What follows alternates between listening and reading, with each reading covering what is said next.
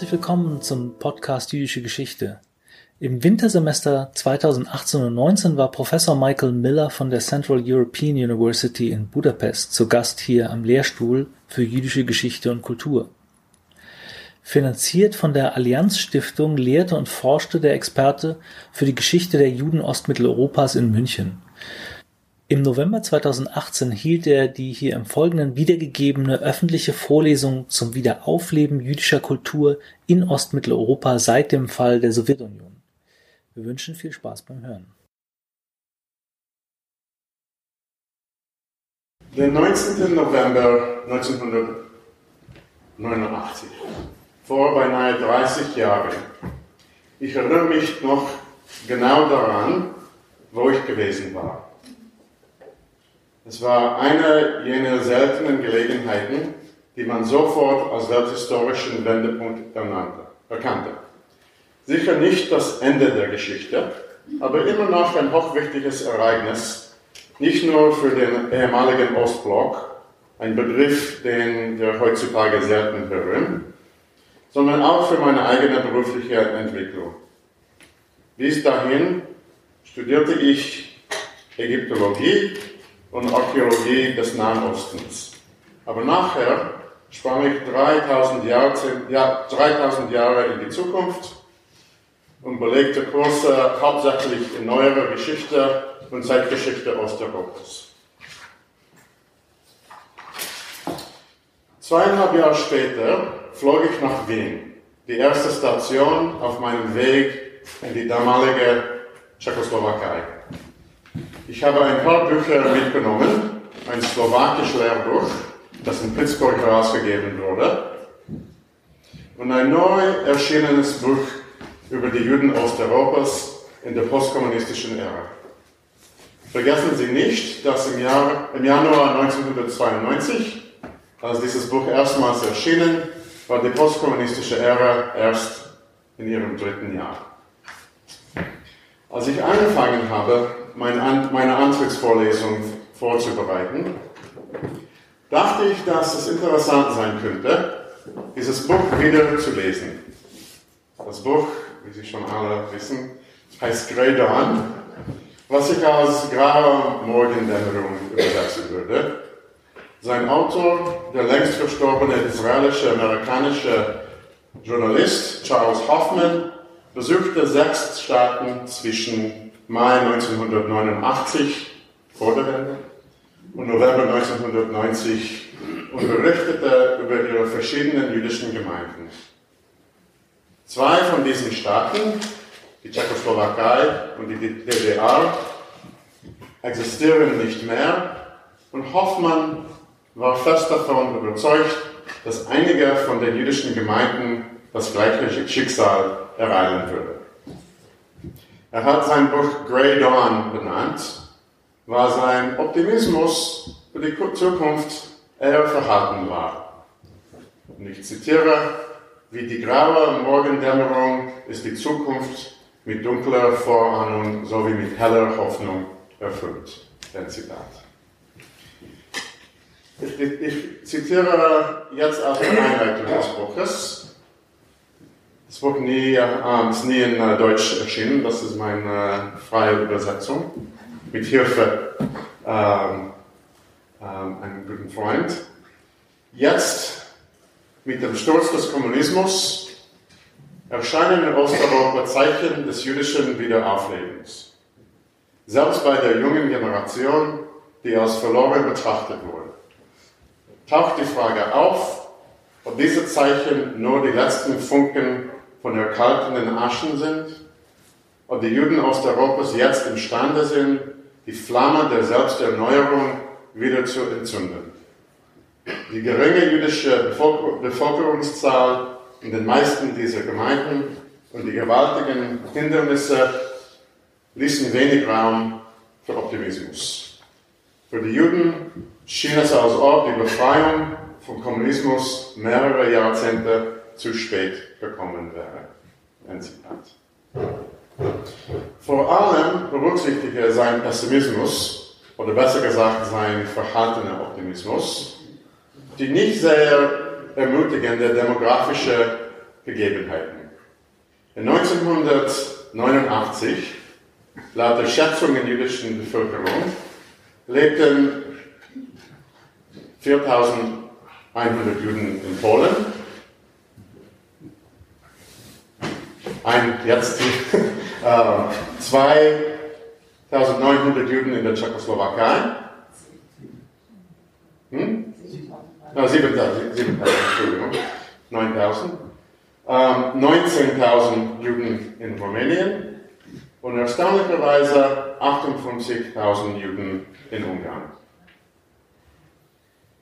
Ähm, und Sie sehen jetzt, wie ich Ostmitteleuropa definiere. Ähm, diese Juden waren nicht nur das Überbleibsel von einst großen und glorreichen Gemeinden, sondern das Überbleibsel des Überbleibsels. Sie waren meistens ältere Juden mit nichtjüdischen Ehegatten, die nicht nur die Shoah überlebten, sondern auch hinter dem eisernen Vorhang geblieben waren. Sie sind nicht Teil der großen Auswanderungswelle der Nachkriegszeit gewesen, teils aus familiären oder gesundheitlichen Gründen, teils aus der Berufung, eine gerechtere Gesellschaft aufzubauen. Sie sind auch nicht Teil der kleineren Auswanderungswellen der 50er und 60er Jahre gewesen. Sie blieben in Ungarn nach der Niederschlagung des Revolution von 1956.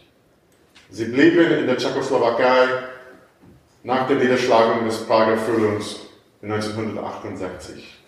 Sie blieben in Polen nach der antizionistischen Kampagne von 1968 und sie waren nicht unter den ungefähr 120.000 rumänischen Juden, die gegen Lösegeld von 1967 bis 1989 nach Israel emigrierten. Das ist ein äh, berühmtes Buch, äh, verschiedene Bilder aus äh, 74, 75, 76 und wir sehen die sogenannten letzten Juden aus Radauki. Das ist ein Buch von, äh, äh, von Lawrence Salomon und wir können sehen hier nur traurige alte Leute. Hier ähm, in diesem Bild ähm, das ist ein, äh, nach, einer, nach einem Begräbnis, glaube ich. Ähm, vor der Wende traute niemand sich vorzustellen, dass es irgendeine jüdische Zukunft in Osteuropa geben würde. In 1988 fuhr der Fotograf Edward Sorata hinter den eisernen Vorhang, um, Zitat, Zeuge der letzten Tage des jüdischen Lebens in dieser Region zu sein. Ein Zitat. Er wollte Material für eine Buchsammlung, das den Titel Der letzte Herbstabend, die letzten Juden Osteuropas erhalten sollte. Er hatte doch ein kleines Problem. Und auch ein Zitat von Ed. Als Rotter. Niemand wollte der letzte Jude sein. ähm, drei Jahre später erschien sein Buch, aber unter einem ganz anderen Titel. Out of the Shadows, a photographic portrait of Jewish life in Central Europe since the Holocaust.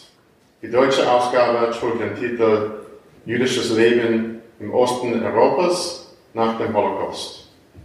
Der Herausgeber wagte nicht, den Begriff Mitteleuropa zu verwenden. Und der Begriff Ostmitteleuropa war damals noch nicht sehr üblich. Das ist hauptsächlich nach der Wende, dass dieser Begriff Ostmitteleuropa in, äh, in die Mode geraten ist. Statt sterbende jüdische Gemeinden zu dokumentieren, fotografierte Sorote jüdische Kindergarten, jüdische Sommercamps, jüdische Schulen, jüdische Bälle und warf die folgende rhetorische Frage auf.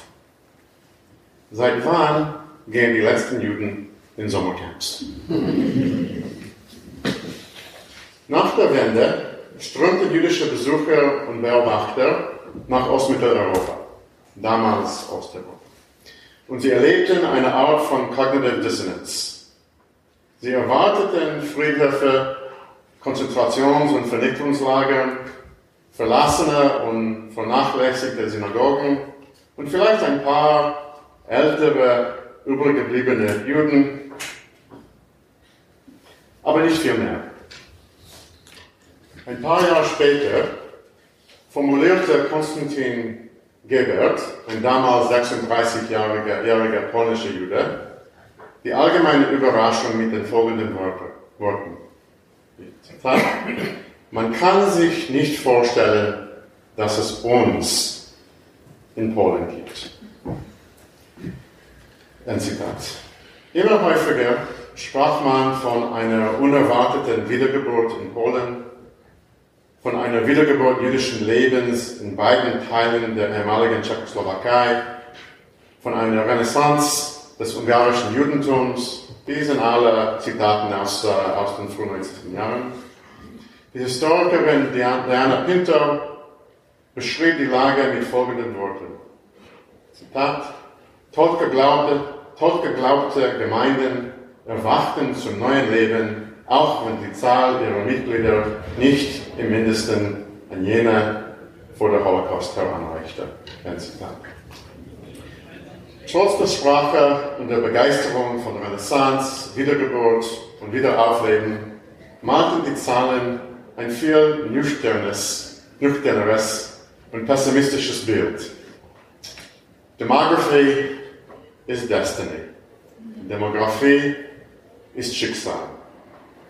Ohne ein Critical Mass konnte man sich wirklich ein Full-Scale Rebirth vorstellen. Das ist auf Bayerisch. Äh, Charles Hoffman sicher nicht. Er guckte in die Zukunft und sah mehr Grau als Morgengrau. Im besten Fall würden die kleinen jüdischen Gemeinden sowie auch der viel größere jüdische Gemeinde in Budapest nur als Caretaker Communities, was ich als äh, Kümmergemeinden übersetzt habe, weiterleben. Und was ist eine Kümmergemeinde? Eine geringe Anzahl von Juden, Halbjuden und Nichtjuden, würden das jüdische Erbe ihres Landes bewahren und sich um die Synagogen, die Friedhöfe und andere Gedenkstätte kümmern, nicht zugunsten der einheimischen Juden, sondern hauptsächlich zugunsten den Juden aus Israel und aus dem, West, aus dem Westen, auch aber zugunsten der inländischen, inländischen Tourismusindustrie. Interessanterweise fürchteten Hoffmann, Pinto und andere Beobachter sich vor einer anderen Bedrohung, nämlich die Kolonisierung der neu erwachten, der neu erwachten jüdischen Gemeinden. Und woher kam diese Kolonisierungsbedrohung? Aus Israel und Nordamerika. Niemand befürchtete, dass eine Menge von amerikanischen oder israelischen Juden sich in Ostmitteleuropa ansiedeln würde. Man fürchtete vor allem eine ideologische oder religiöse Kolonisierung. Man befürchtete, dass die jüdischen Gewohnheiten und Lebensformen, die sich unter dem Kommunismus entwickelten oder nach der Wende auftauchten, komplett beseitigt werden würden dass die 40 Jahre unter Kommunismus als bedeutungsloser Abweg oder kranker Fehlentwicklung missachtet würden. Würden die Israelis und nordamerikanischen Juden mit den besten, äh, würden die Israelis und nordamerikanischen Juden mit den besten Absichten versuchen, die junge Generation durch den Import von Zionismus und Orthodoxie als die einzige legitime Form von Judentum oder Judensein zu retten. Würden die Israelis und nordamerikanischen Juden versuchen, die junge Generation durch die Umsiedlung nach Israel, Westeuropa oder Amerika zu retten oder besser gesagt zu erlösen. Diese Befruchtung betraf auch das bewegliche, geistliche und materielle Erbe. Ich werde ein paar Beispiele geben. In den frühen 90er Jahren wollten die israelische Nationalbibliothek Fachleute nach Budapest schicken, um die berühmte Bibliothek des Budapester Rabbinerseminars zu katalogisieren. Als Belohnung wollte die Nationalbibliothek solche Bücher bekommen, die sich nicht in ihrer eigenen Sammlung befanden, aber von denen es in der Budapester Bibliothek mindestens zwei Exemplare gab. Eine ziemlich bescheidene Belohnung, glaube ich. Aber die Antwort auf dieses Angebot, und das ist ein Paraphrasis, das ist nicht ein Zitat, diese Bücher haben den Holocaust überlegt, so wie das Kommunismus, und jetzt will die israelische Nationalbibliothek unsere Erbe wegnehmen. Das Jerusalemer Zentralarchiv für die Geschichte des jüdischen Volks wollte das jüdische Archiv in Budapest nach Israel übersiedeln lassen und dadurch das Erbe ungarische Judentums retten und erlösen.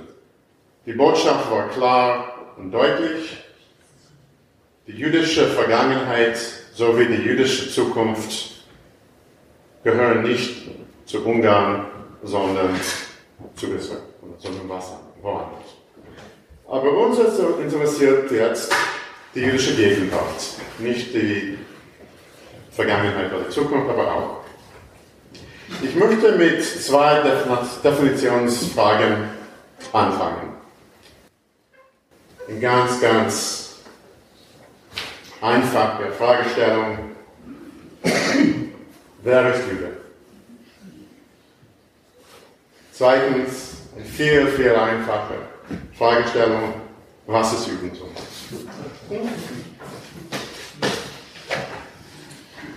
Erwarten Sie bitte keine eindeutigen Antworten, aber um den Umstand in Ostmitteleuropa zu verstehen, müssen wir uns mit den Hauptfragen beschäftigen, die die jüdischen Gemeinden selbst beschäftigen und leider auch spalten.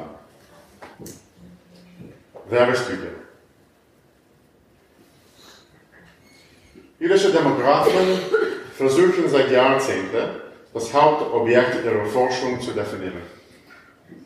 Sergio de la Pergola, der wahrscheinlich viermal, ja, war er hier in München? Nie? Ähm, ein Demograf von der Hebräischen Universität, verwendet vier verschiedene Kategorien, um die jüdische Bevölkerung eines Landes festzustellen. Die englischen Begriffe sind seine Begriffe, die deutschen Begriffe sind meine Versuche, diese Begriffe auf Deutsch zu übersetzen. Core Jewish Population. Jüdische Kernbevölkerung. Jene Personen, die sich als Juden identifizieren, von anderen Personen in ihrem Haushalt als Juden identifiziert wurden und sich zu keiner anderen monotheistischen Religion bekennen.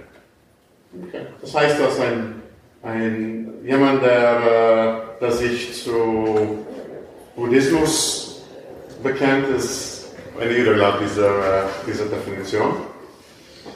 Okay. Zweite, Leute mit, äh, mit jüdischen Eltern. Das ist ganz einfach, vielleicht. Hängt davon ab, was ein Jude ist. Aber jene Personen, die mindestens einen jüdischen Elternteil haben. Enlarged Jewish Population, erweiterte jüdische Bevölkerung. Das ist, die Kernbevölkerung zusammen mit Nichtjuden jüdischer Abstammung und nicht-jüdischen Haushaltsmitgliedern. Eine demografische Definition. Law of Return, israelisches Rückkehrgesetz.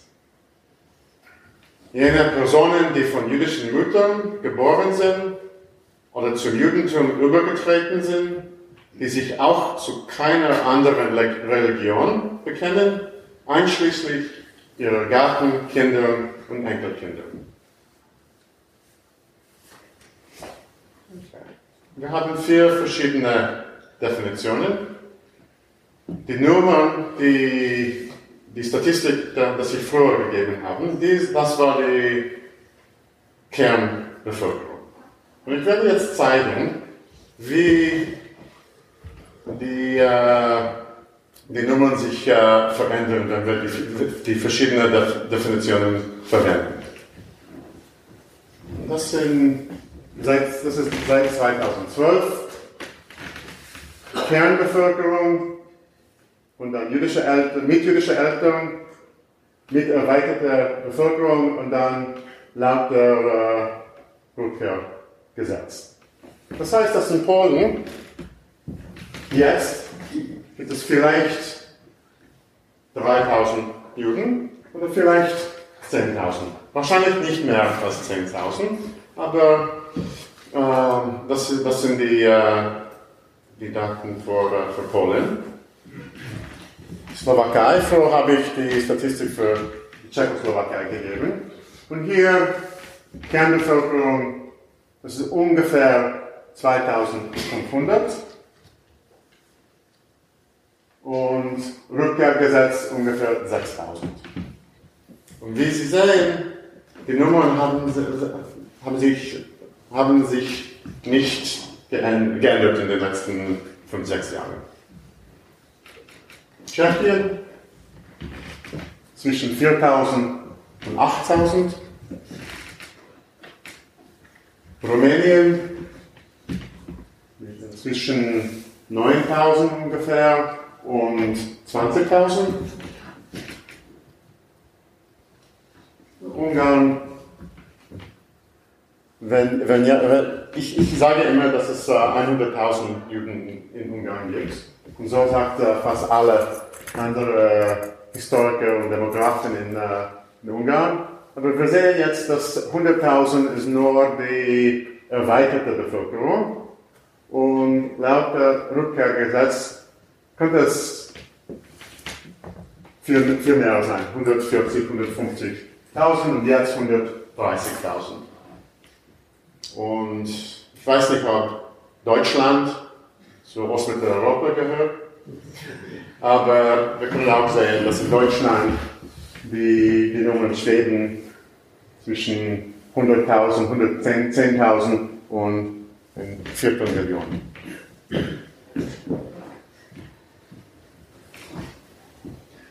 Diese Kategorien basieren auf einer Mischung, diese vier Kategorien, auf einer Mischung von verschiedenen Kriterien. Abstammung, Verwandtschaft, Glaubensbekenntnis sowie Selbst- und Fremdzuschreibung. Und bis vor kurzem hatten sie alle eines gemeinsam, nämlich keiner von ihnen würden von den offiziellen jüdischen Gemeinden verwendet.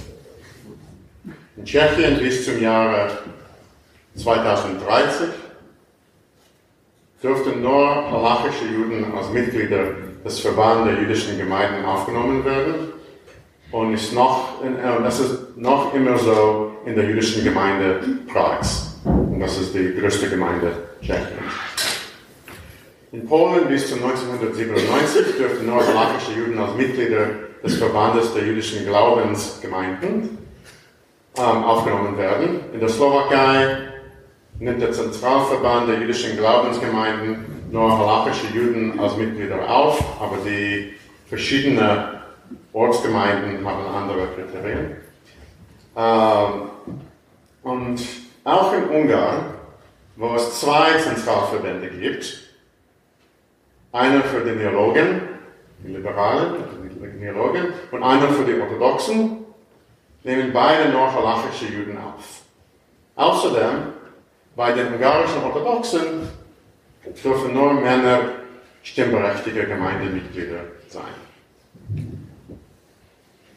Ein halachischer Jude ist jemand, der eine jüdische Mutter hat oder zum Judentum konvertiert wird.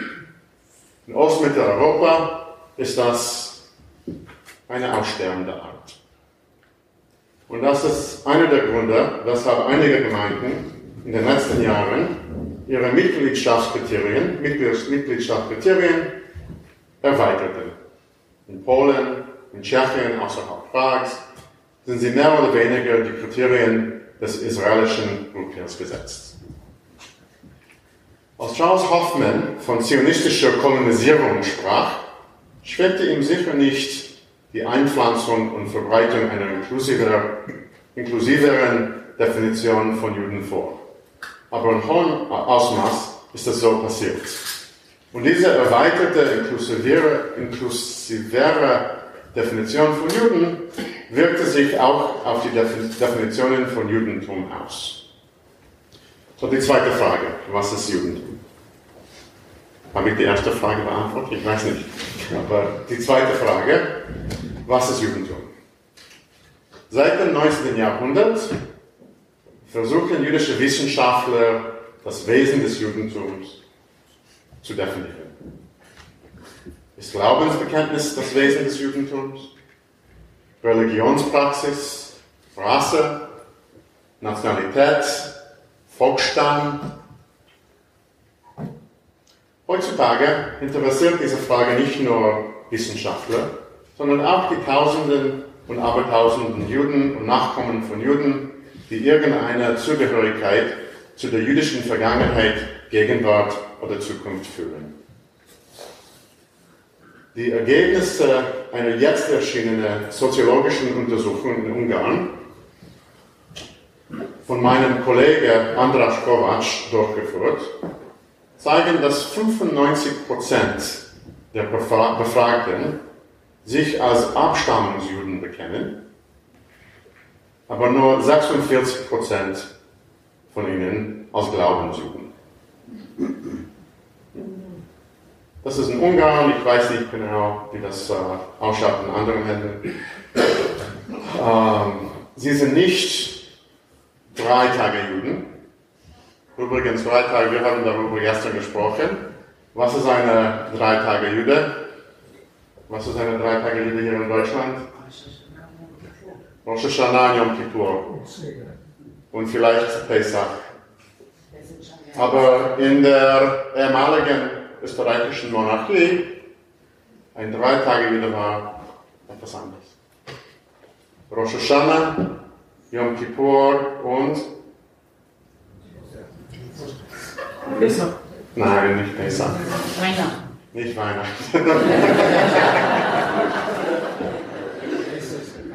Kaisers Geburtstag. Ja.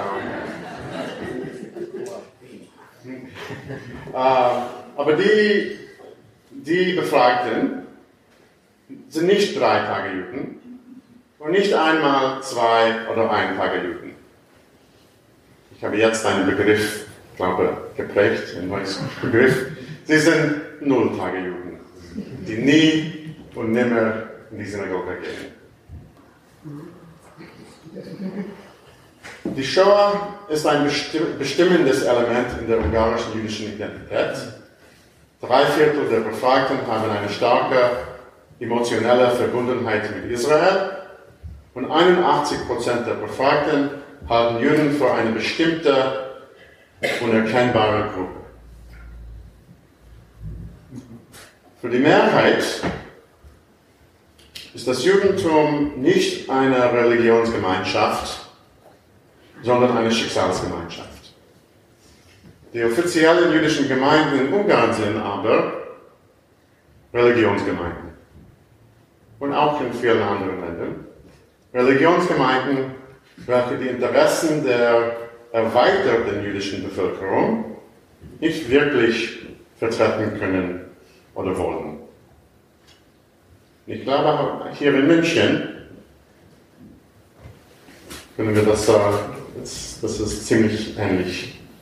Ähm, kein Wunder, dass in Ungarn eine Gegenpartei versucht, schon seit 1990 die Juden als eine nationale Minderheit anerkennen zu lassen, aber umsonst. Und das ist, als Historiker, das ist sehr äh, auffallend, weil die ungarischen Juden waren immer, wie die deutschen Juden, ungarische Staatsbürger jüdischen äh, Glaubens.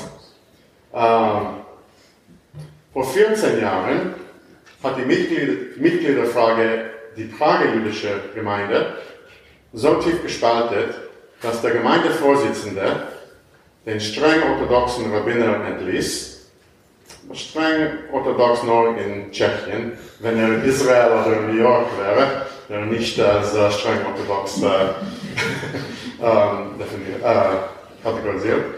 Ähm, den streng orthodoxen Rabbiner entließ, weil er die Mehrheit der Prager Juden nicht als Juden anerkannte. Ähm, danach wurde der Vorsitzende entlassen. Aber er weigerte sich, sein Amt aufzugeben und sperrte sich in seinem Büro ein. Ein, ein Tag, ich weiß nicht genau wie lange, aber äh, ein, ein, paar Stunden oder ein Tag. Die Polizei ist gekommen. Und, ähm, kein Wunder, dass es in Prag, Budapest, Bratislava und Warschau so viele Nulltage-Juden gibt. Kein Wunder, dass die interessante, aber doch bescheidene jüdische Renaissance nicht im Rahmen der Religionsgemeinden, sondern in erster Linie außerhalb der Religionsgemeinden stattfindet. Seit Jahrzehnten hat das Misstrauen gegenüber den offiziellen jüdischen Gemeinden wegen Kollaboration mit den kommunistischen Regierungen, wegen der stickigen, uneinladenden Atmosphäre, wegen der gewöhnlichen Korruption dazu geführt, dass manche Personen ihre jüdische Identität, Identität woanders suchen, entdecken und entwickeln. Ohne Internet, ohne Beziehungen mit jüdischen Gemeinden in Westeuropa, Nordamerika und Israel und oft ohne Beteiligung, Unterstützung oder Kenntnis der Eltern, haben viele Juden unter dem Kommunismus ihre eigenen jüdischen Identitäten zusammengestoppelt, was Konstantin Gebert hausgemachte jüdische Identitäten nannte. Vielleicht äh, in Amerika es gibt einen Begriff, einen Begriff ähm, à la carte Judaism, vielleicht ist es auch Englisch, aber das ist hausgemachte jüdische Identitäten.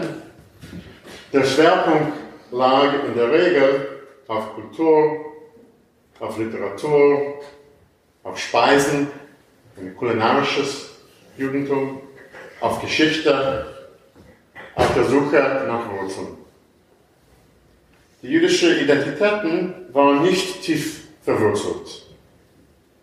Wie, können, wie könnten sie verwurzelt sein, wenn viele Leute, vielleicht der Großteil, erst als Teenager oder Erwachsene über ihre eigene jüdische Herkunft erfuhren?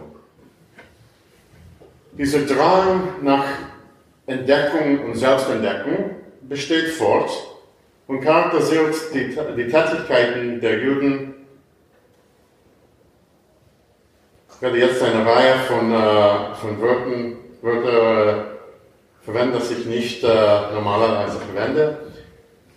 Die Tätigkeiten der Juden, Halbjuden, Vierteljuden, Achteljuden und Nichtjuden, welche die neu, neu gegründeten jüdischen Sommercamps besuchen, welche ihre Kinder in die neu gegründeten jüdischen Kindergärten und Schulen schicken, welche jüdische Kulturfestivals in Krakau, Budapest, Trzebitz, Szeged, Kishkun Halash und vielen anderen Orten veranstalten, welche neue jüdische Gemeindezentren, Zentren, JCCs, in Budapest, Krakau und Warschau erbauen, welche neue jüdische zivilgesellschaftliche Organisationen etablieren, welche in den jüdischen Theatergruppen oder Musikgruppen in Bukarest, Budapest, Bratislava und Warschau spielen, welche jüdische Bücher und Zeitschriften herausgeben, welche Judaistik an Universitäten in Budapest, Szeged, Prag, Pilsen,